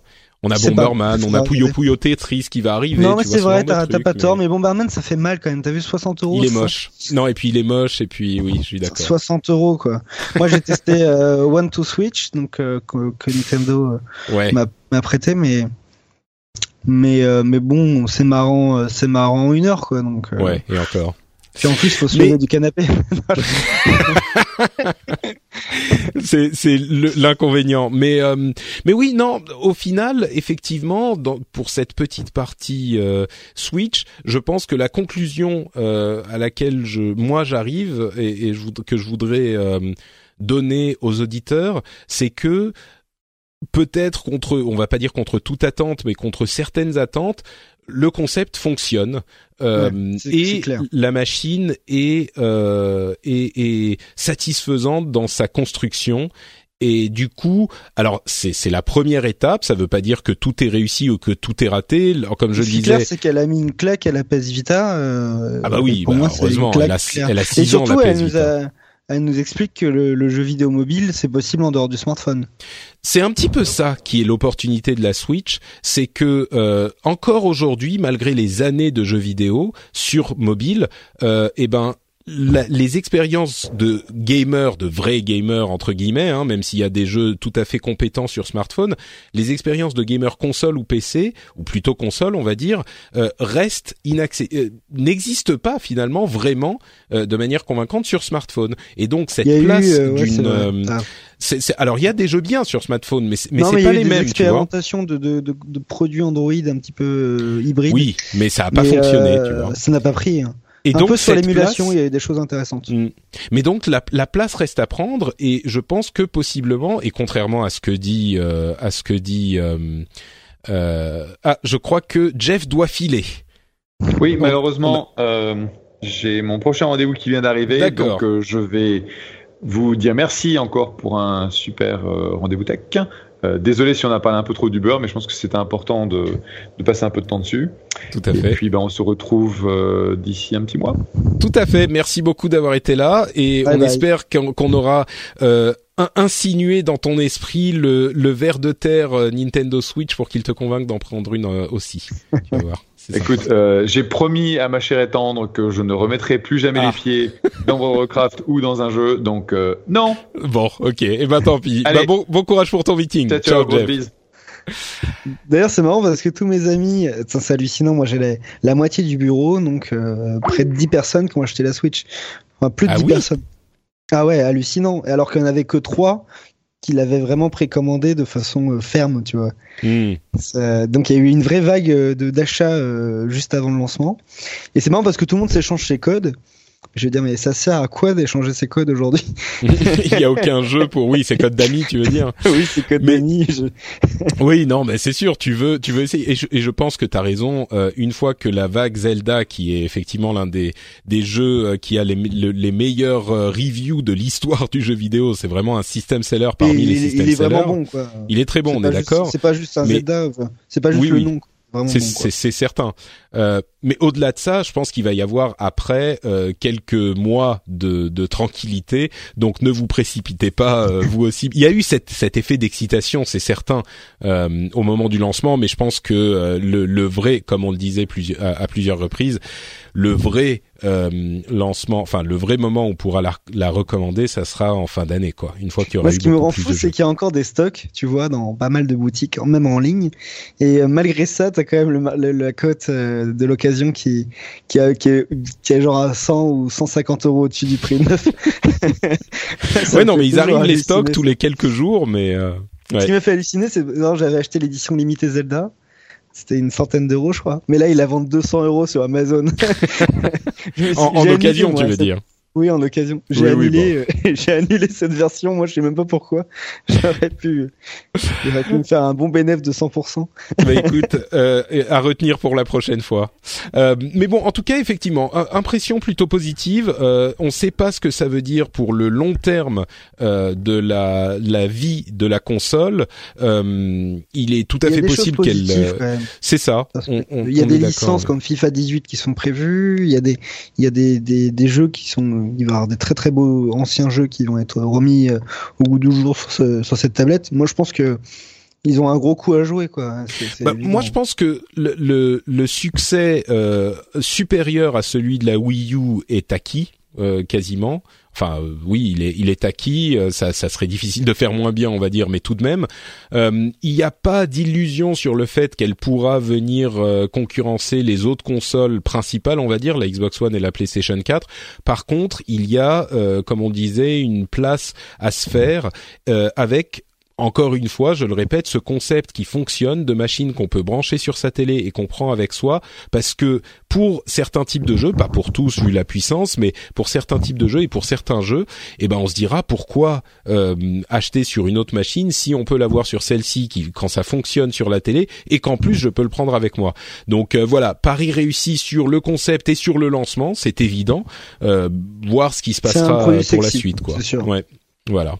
Et, et tu, tu, le résumes très bien. C'est un produit sexy et encore une fois, quand on l'avait vu et avec les annonces et tout ça, au tout début, les, les auditeurs du rendez-vous jeu s'en souviennent. Euh, en janvier, beaucoup de choses ont changé depuis janvier, hein, vraiment. À commencer par le prix qui est passé sous la barre des 300 euros, euh, et puis beaucoup d'annonces de jeux, notamment indépendants, mais il n'empêche. Euh, mais, mais donc, j'étais pas aussi convaincu du tout euh, à l'annonce. Et moi, j'exagère, mais j'ai vraiment l'impression que, comme à l'image de Zelda, dont on parlera dans podcast jeu, mais ils ont euh, tué un peu l'esprit le, Nintendo avec cette console, mais pour le meilleur en fait. Hmm. Euh, ils se réinventent un petit peu dans la continuité. Zelda, mais ils ont tué Zelda. Tu vois, Réinvention dans la continuité. Voilà une phrase. Ils ont tué euh. Zelda, mais moi pour moi c'est une des. Je parle des consoles récentes de Nintendo, euh, elles ressemblent pas à une Nintendo quoi. Hmm. C'est Quand vrai. Regardez la Wii U, elle était, elle était pas sexy quoi cette console. Bah disons que clairement il y a une filiation avec cet écran qui était déporté avec la Wii U, mais euh, dans la dans la euh, comme on, le disait tout à l'heure, l'impression qu'on a en tenant la machine n'est pas la même. Toujours, même même avec les consoles portables, hein, la, la, DS, la 3DS, ça faisait un petit peu plastique, ça faisait un petit peu jouet. Là, on a l'impression d'avoir quelque chose de solide dans les mains. Donc euh, oui, il y a certainement une euh, une, une rupture avec euh, le Nintendo, mais c'est vraiment, enfin, on va faire tous les, les poncifs du genre. C'est c'est vraiment la rupture dans la continuité parce qu'on a énormément de continuité avec ce que ce qui fait la puissance et la force de Nintendo. Donc donc peut-être qu'on retrouve qu'on voit enfin après une sorte de traversée du désert avec la, la Wii U et, et moi je dirais même avec la Wii, parce que pour moi la Wii était une console qui avait qui, qui a un succès euh, qui n'avait pas grand chose à voir avec les entre guillemets vrais gamers euh, que auxquels euh, je parle quand je parle de console ou de jeux sur PC mais donc depuis des années, peut-être qu'on avait cette traversée du désert de Nintendo et puis là une possible sortie. Donc je l'espère en tout cas avec L'ironie étant que sur la Wii U, ils ont sorti certains des meilleurs jeux qu'ils ont fait de leur histoire. Hein. Donc, euh, je, je, je, je, suis tout à fait conscient de la chose. Mais, franchement, c'est une console que je n'ai pas achetée. C'est la seule console. Euh, Nintendo que t'as pas acheté. Non, ouais, c'est vrai, c'est vrai. Et puis même, euh, j'ai acheté la Xbox One S, donc tu vois quand même le délire. J'en suis, mais mais mais ouais, non, non, non c'est quand même Bon bref, moi je suis plutôt enthousiaste. Convaincu. D'ailleurs, c'est marrant dire. parce que sur Frandroid, on fait d'excellentes audiences sur la Nintendo Switch, alors que c'est pas directement lié au, à notre, nos problématiques qui est Mhm. Android. Mais bon, euh, finalement, ça rentre parfaitement dans notre problématique qui est la mobilité. Donc, euh, Mais il y a Donc, une non non mais tout à fait. Je crois qu'il y a une sorte de de d'effervescence qui s'est créée autour de cette Switch euh, qui était c'est vu les conditions du lancement c'était un petit peu le meilleur scénario possible quoi. Donc euh, voilà vu la- le manque de jeu on va dire surtout. non, mais Donc, sans euh, Zelda, voilà. ça aurait pas été le même. Ah bah non mais évidemment évidemment c'est c'est vraiment le Zelda qui a été le, la, la pas la goutte d'eau mais le le truc qui a fait déborder le vase parce que c'était c'est pas juste un bon jeu c'est un euh, jeu excellentissime selon tous les reviewers donc là forcément ça a créé un effet d'entraînement on va dire. Bon allez, on laisse de côté la Switch et La Nintendo et on euh, fait une toute petite pause pour remercier les auditeurs qui soutiennent le rendez-vous tech. Vous le savez, le rendez-vous tech est une émission qui est euh, financée à 100% par ses auditeurs, par les auditeurs qui choisissent de mettre la main au portefeuille. Sans eux, l'émission n'existerait sans doute pas. En tout cas, j'aurais beaucoup plus de mal à manger et euh, j'aime bien manger et payer mes factures. Donc, euh, je les remercie du fond, du fond, du fond du cœur. Et notamment, je remercie aujourd'hui Yann Fécan, Julien Garcia, Sylfoun 1, Julien Croin et Bruno Fourcroy. Merci à vous tous et à tous ceux qui choisissent de soutenir l'émission, euh, financièrement en particulier bien sûr, mais euh, ceux qui écoutent et qui font partie de la communauté euh, du Rendez-vous Tech et de tous les podcasts que je produis. Vous le savez, c'est une un privilège que de faire euh, partie de cette communauté que nous formons tout ensemble, tous ensemble plutôt. Et euh, quand je vois la manière dont euh, se, se comportent certaines communautés sur Internet, je me dis que est vraiment bien chez soi et je suis vraiment euh, euh, privilégié que ce chez soi soit composé par vous tous. Donc merci à vous tous d'être euh, avec nous et merci encore une fois en particulier à ceux qui nous soutiennent. Vous pouvez le faire si vous le souhaitez sur patreon.com/slash rdvtech. Et bien sûr, l'adresse est dans les notes de l'émission. Partout où vous pouvez trouver l'émission, vous trouverez cette adresse de Patreon également.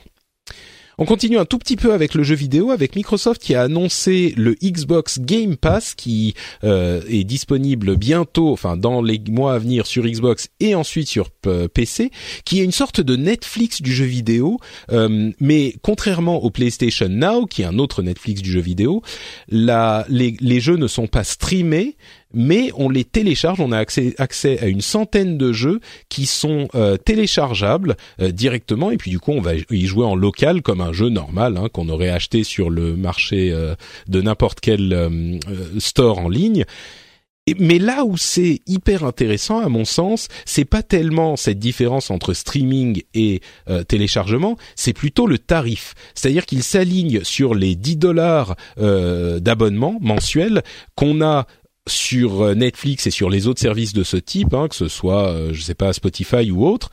Et on du coup, sur on a- euh, la Shield avec. euh, notamment, oui, tout à ouais. fait.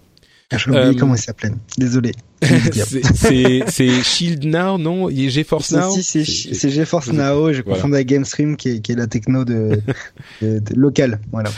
Et, et du coup, avec cette, au-delà du fait que est-ce que c'est intéressant ou pas avec le nombre de jeux, le catalogue qui pourra être adapté, euh, le, le, le tarif me paraît très intéressant parce que ça pourra peut-être faire en sorte que d'autres acteurs de ce milieu euh, devront s'aligner sur ce tarif des 10 dollars qui semble être devenu à peu près le standard pour tous les services de ce type-là, quoi. Ouais, bah, tu as bah, Nvidia qui va lancer son service euh, sur Mac et PC, mais je crois que c'est 30 dollars, hein, un peu plus même. Oui, c'est et Putain, puis c'est c'est au, au temps Shadow en qui est à fait. 30 dollars aussi, qui est un peu Mm. différent, mais qui finalement résout aussi le problème de l'accès au jeu. Mais ça, c'est des, des services différents parce que le, Ouais, le, non, c'est le très truc de Shadow, Nvidia, euh, Shadow, bon, on en a beaucoup parlé, c'est très Mm. différent. Le, le truc Non, de non, Nvidia, c'est à l'heure. Euh, là, c'est vraiment, on parle des services d'abonnement euh, forfait, quoi. Ouais, effectivement, donc c'est plutôt Donc, euh, GeForce Now et puis bien sûr les Netflix Co quoi. Netflix, PlayStation Now, etc. Ouais. Donc euh, voilà, à surveiller du coin de l'œil. Euh, Microsoft a annoncé qu'ils revoyaient entièrement leur roadmap du HoloLens, c'est-à-dire qu'il n'y aura pas une deuxième version euh, de l'appareil qui sera disponible bientôt comme c'était prévu, et par contre ils vont lancer complètement le HoloLens en 2019. Donc on n'y est pas.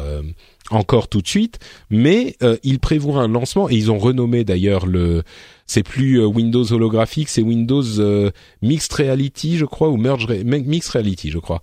Mm. Et du coup, Microsoft VR, je crois, non euh, ah, Non, non, c'est Mixed VR. Windows holographique Non, je sais pas. Alors Windows holographique, c'était le nom jusqu'à maintenant, et ils l'ont changé. Et bon, ils ont annoncé du coup que à partir de, de, de l'automne 2017 et puis ensuite 2018, il va y avoir euh, toute une série de produits euh, en VR et en AR, donc euh, et en réalité mixte. Et le, le HoloLens en lui-même sera lancé en 2019 pour de bon. Euh, et, et, donc c'est le lancement commercial du coup. Et c'est alors les choses peuvent changer d'ici 2019, mais ce que ça veut dire, c'est que le lancement du Hololens est prévu pour 2019. Donc on a mm. maintenant une date, une euh, un moment auquel on pourra effectivement n'importe qui pourra l'acheter. Euh, euh et c'est marrant, ils accélèrent parce qu'il y a aussi mm. l'annonce du coup du lancement de, de, des premiers casques en fin d'année à partir de 300 dollars. Donc mm-hmm. puis il y a eu euh, une, je crois une version de Fallout 4 VR aussi qui a été annoncée et qui sera compatible avec la nouvelle Xbox. Donc c'est ça. Donc on a effectivement le, la réalité virtuelle qui arrivera sur la nouvelle Xbox qui devrait être annoncée à l'E3.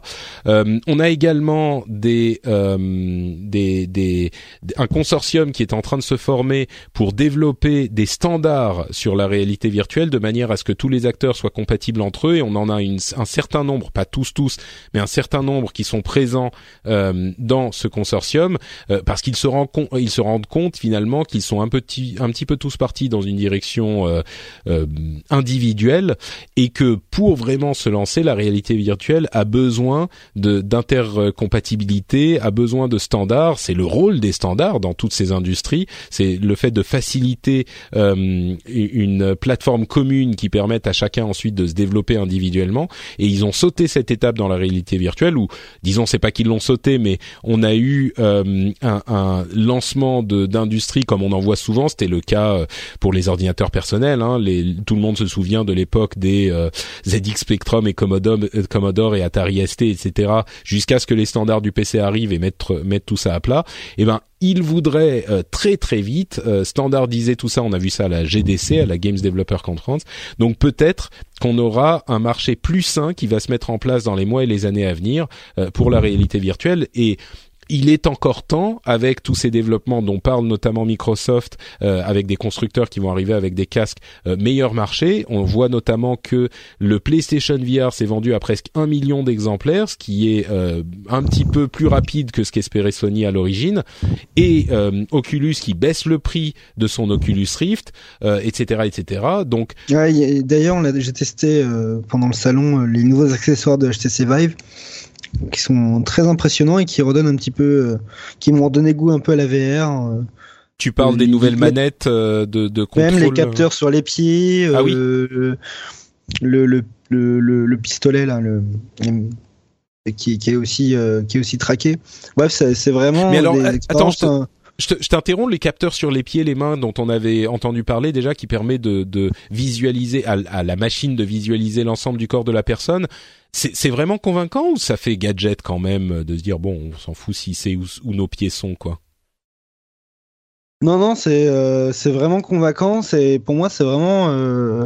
Bah, D'ailleurs, il y a un, article sur Numérama qui est, qui est assez fou qui dit euh, Vive et HTC redonnent un coup de pouce à la réalité virtuelle et euh, toutes les personnes qui ont testé ça, donc le Vive Striker, etc., ont été vraiment euh, bah, surpris de, du fait que euh, on peut vraiment améliorer l'expérience avec des trackers supplémentaires. Hmm. Que ce soit au niveau du système audio ou au niveau du tracking. D'accord. C'était assez, assez surprenant, je, dois l'avouer.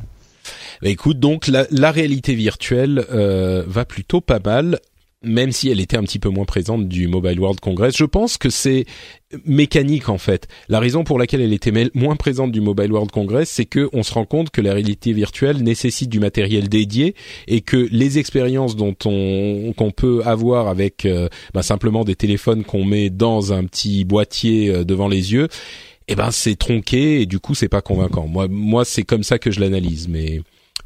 Bah c'est sûr que je pense qu'ils ont poussé au maximum euh, euh, leur, leur, système avec les technos actuels et qu'il va falloir euh, peut-être euh, peut-être ce que fait Microsoft passer une étape supérieure en termes de technologie ou derrière continuer à jouer un peu à espèce de du prix de l'esprit euh, où là on commence un petit peu à aller plus loin dans les expériences de jeux vidéo, etc. Ou Mm. même de services comme l'éducation.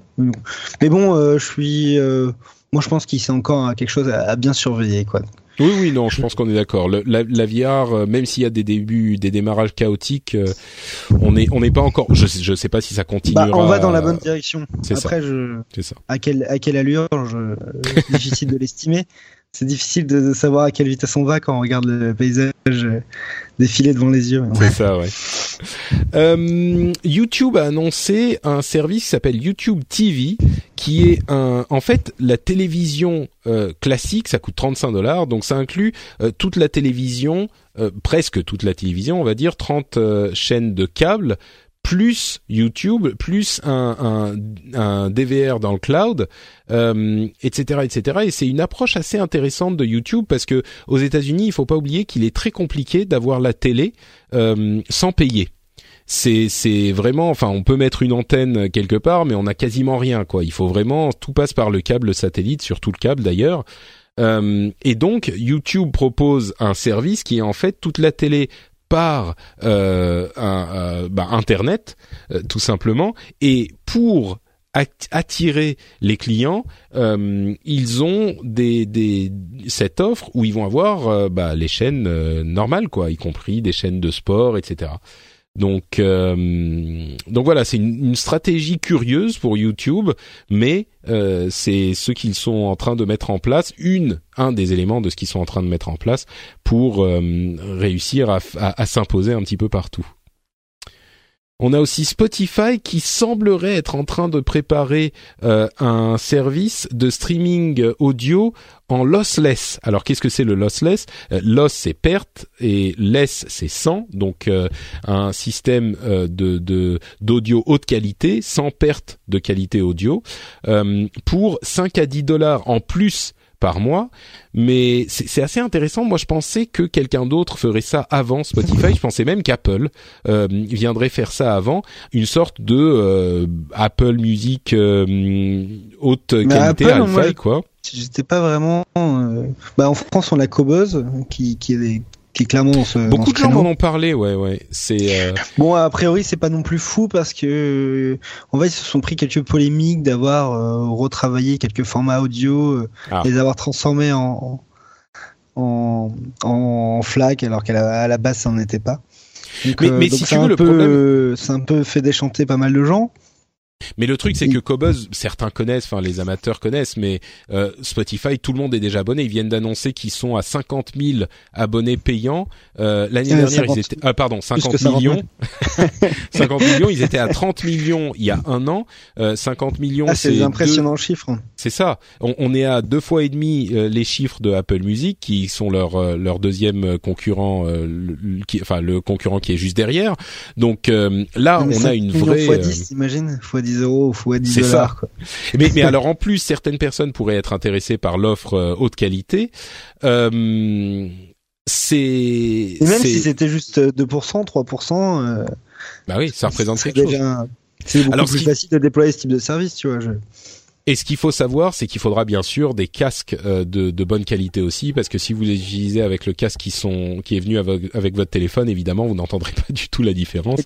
T'as un Euh. peu la même chose chez Netflix, parce que par, par exemple, moi j'ai l'abonnement à 13 euros parce que j'ai envie de profiter de, de Netflix en 4K et il y est que sur l'abonnement le, le plus haut. Mais Oui, oui, tout à fait. Ouais. Et t'as une télé 4K ouais, une télé 4K et, Et tu sens la différence alors?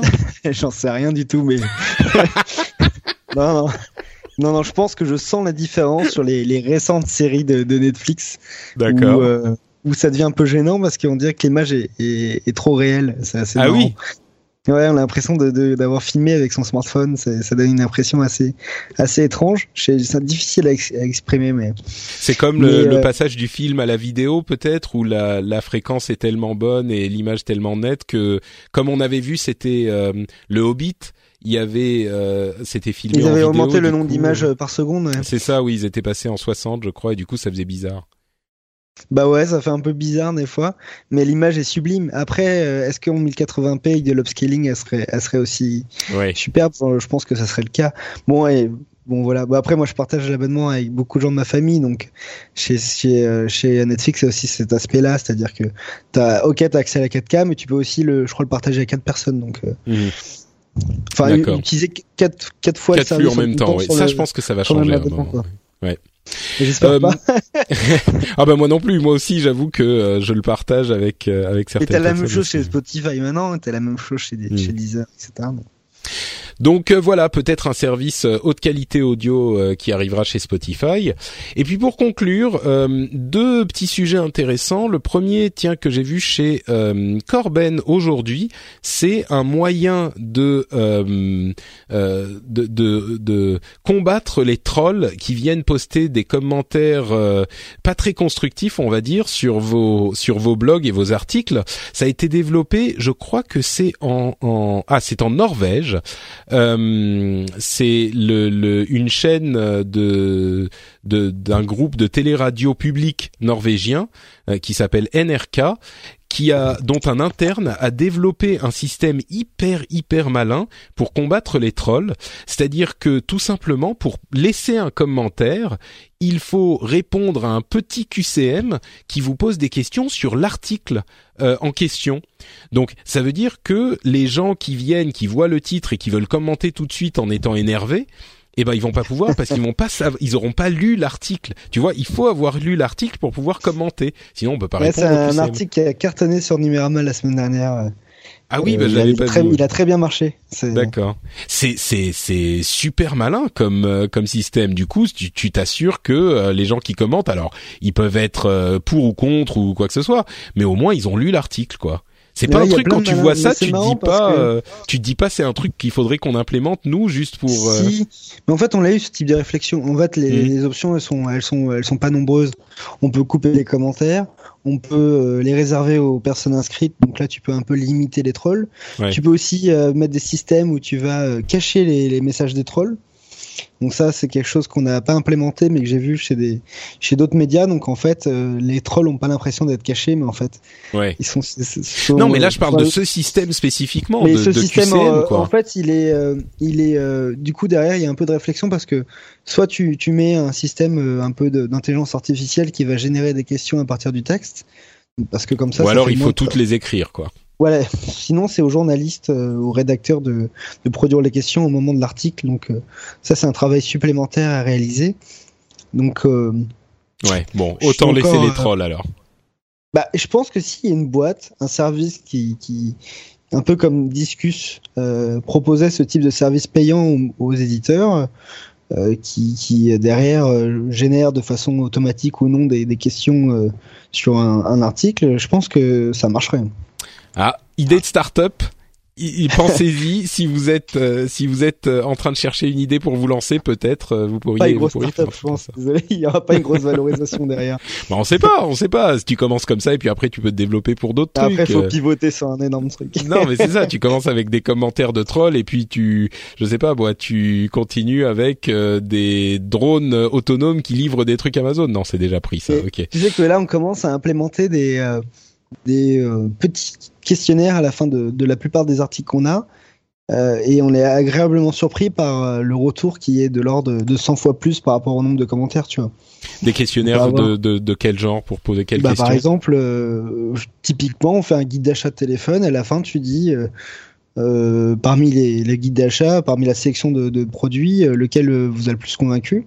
Ça, c'est vraiment un truc bateau, mais après, tu peux faire des trucs plus évolués sur des questions de société, sur des débats, sur des technos. Et nous, euh, alors qu'on peut avoir euh, genre 100 commentaires, on a 3 4 000 réponses à la question, tu vois. Mais c'est à quoi elles servent ces, ces réponses? C'est pour vous avoir des données euh, Bah, que- Elle donne une- déjà une information supplémentaire à l'article. Elle permet un petit peu de faire un peu Hmm. de, C'est genre sondage après le l'article. contenu généré par l'utilisateur et puis derrière elle permet aussi d'un petit peu savoir si la- la- le, le- le choix était pertinent les sélections étaient pertinentes si le si l'article a bien été lu et a bien été compris et en fait ça on, on l'utilise déjà depuis plusieurs semaines et on a envie de plus en plus l'utiliser parce que c'est clairement pertinent même Mhm. si c'est pas connecté aux commentaires directement je pense que ça doit même jouer sur la qualité des commentaires parce qu'ils Ouais, sont juste avant en fait tu vois Intéressant. Oui, bah voilà, encore une start-up en plus. Euh, générée- que- décidément, euh, euh, c'est gratuit, c'est cadeau, c'est pour vous. Euh, bon, dernière petite info marrante euh, que que je pense beaucoup de gens ont vu passer, euh, c'est cette cette information sur les méthodes du du du, du fisc qui a été trouvée grâce à Google Maps des piscines qui avaient été construites dans des maisons sans autorisation. J'ai vu ça passer, c'est trop marrant. C'est vraiment c'est vraiment marrant. Du coup, ils ont, je sais plus dans quelle commune c'était exactement. Euh, alors, c'est Marmande, c'est ça? C'est le, le nom ouais, je crois que c'est ça, mais je sais pas si c'est une région, une commune ou si c'est. Alors, ouais, c'est la ville de Marmande dans Lot-et-Garonne. Euh, les, les, les, l'administration est allée regarder sur Google Maps qui avait des piscines et qui n'en avait pas, de manière à détecter les fraudeurs. Je trouve ça absolument délicieux. Que, moi, j'habite en appartement en région parisienne, mais mais c'est assez fou de voir le nombre de garages, de piscines qui sont construites euh, sans déclaration à l'État. Et derrière, c'est juste une espèce de, de bonne entente qui est entre voisins, qui dit de, de pas se dénoncer. Toi, tu, dis rien, moi je dis rien non plus. Ouais. Bah, c'est assez fou, quoi. Je, sais que j'ai des amis qui habitent dans le sud et qui donc ont des ont des maisons et tout, et ils m'expliquaient. Et c'est c'est partout le cas en fait. Ouais. Donc c'est pas étonnant que derrière on utilise des systèmes comme des il pourrait, utiliser des drones, hein, tu vois. Ouais, ouais, bah oui, non, mais tu vois, Google Maps c'est plus simple, du coup, euh, tout, tout y est déjà, donc. Euh voilà la technologie. Il va falloir cacher sa piscine après. la technologie est ah oui tu peux tu peux avoir des sortes de bâches euh, qui ont la couleur de la de la pelouse. Il faut quand même être fort là.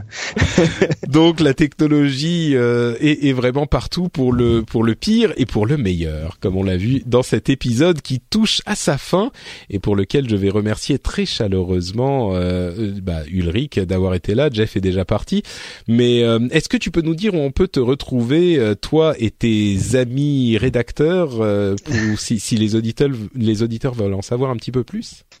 Bah, euh, principalement sur sur numerama.com et frandroid.com.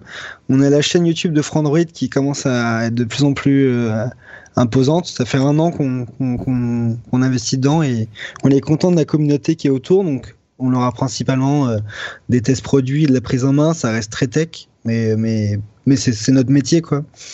Donc ça fait plaisir que le de voir que le format vidéo sur YouTube il marche pour nous, euh, sans être complètement des youtubeurs, j'ai envie de dire.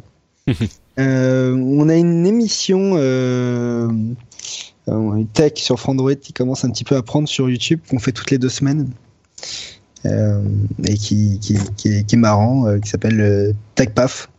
D'accord. Je sais pas si tu avais l'occasion de la voir. Non, non, j'étais pas au courant. On l'a fait une expérimentation il y a, il y a 10 jours, on l'a diffusé que sur Twitch et on a eu des très beaux résultats d'audience. On a fait genre, je crois, 20 30 000 personnes. Donc, euh, ah, on l'avait mis en homepage de frandroid.com aussi. Ça ah oui, d'accord, quand même. mais, euh, mais ils nous avaient mis euh, en, milieu d'émission en featured sur leur home et on était, on était content quoi. D'accord. On a touché une population qu'on n'a pas naturellement, qui est un peu plus jeune sur Twitch. On était content du résultat. Mais et du coup, la, chaîne YouTube, c'est la chaîne Frandroid, c'est ça? Frandroid, ouais, donc elle vous retrouverez aussi TechPaf qu'on fait toutes les deux semaines et on a fait 19 vidéos pendant le NWC, donc il y a des prises en main. Euh, j'ai même participé à celle de LG et BlackBerry entre autres. D'accord.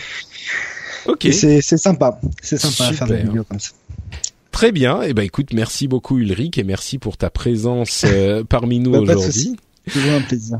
Euh, pour ma part, c'est Note Patrick sur Twitter et sur Facebook, comme vous le savez. Vous pouvez aussi retrouver euh, cette émission sur FrenchSpin.fr, euh, le site sur lequel je mets toutes mes productions.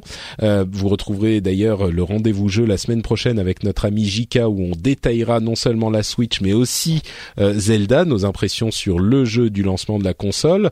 et puis, vous pouvez aussi retrouver des émissions en anglais sur FrenchSpin.com euh, et ben si vous ne pouvez pas attendre euh, pour le, rendez-vous jeu, vous pouvez aller écouter Pixels là-bas.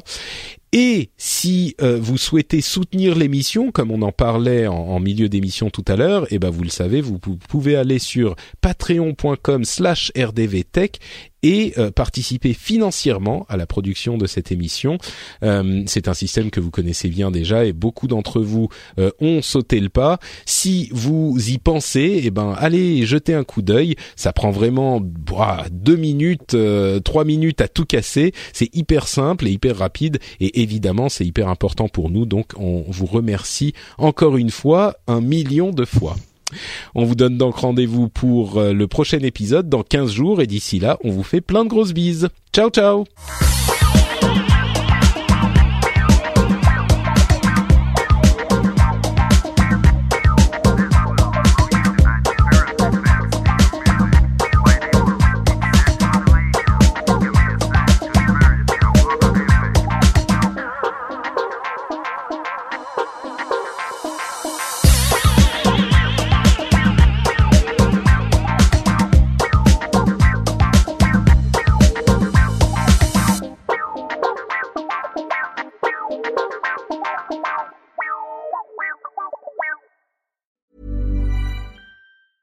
Planning for your next trip? Elevate your travel style with Quince. Quince has all the jet setting essentials you'll want for your next getaway, like European linen, premium luggage options, buttery soft Italian leather bags, and so much more. And is all priced at 50 to 80% less than similar brands. Plus, Quince only works with factories that use safe and ethical manufacturing practices. Pack your bags with high-quality essentials you'll be wearing for vacations to come with Quince. Go to quince.com slash pack for free shipping and 365-day returns. When you make decisions for your company, you look for the no-brainers. If you have a lot of mailing to do, stamps.com is the ultimate no-brainer. Use the stamps.com mobile app to mail everything you need to keep your business running with up to 89% off USPS and UPS. Make the same no-brainer decision as over 1 million other businesses with stamps.com. Use code program for a special offer. That's stamps.com, code program.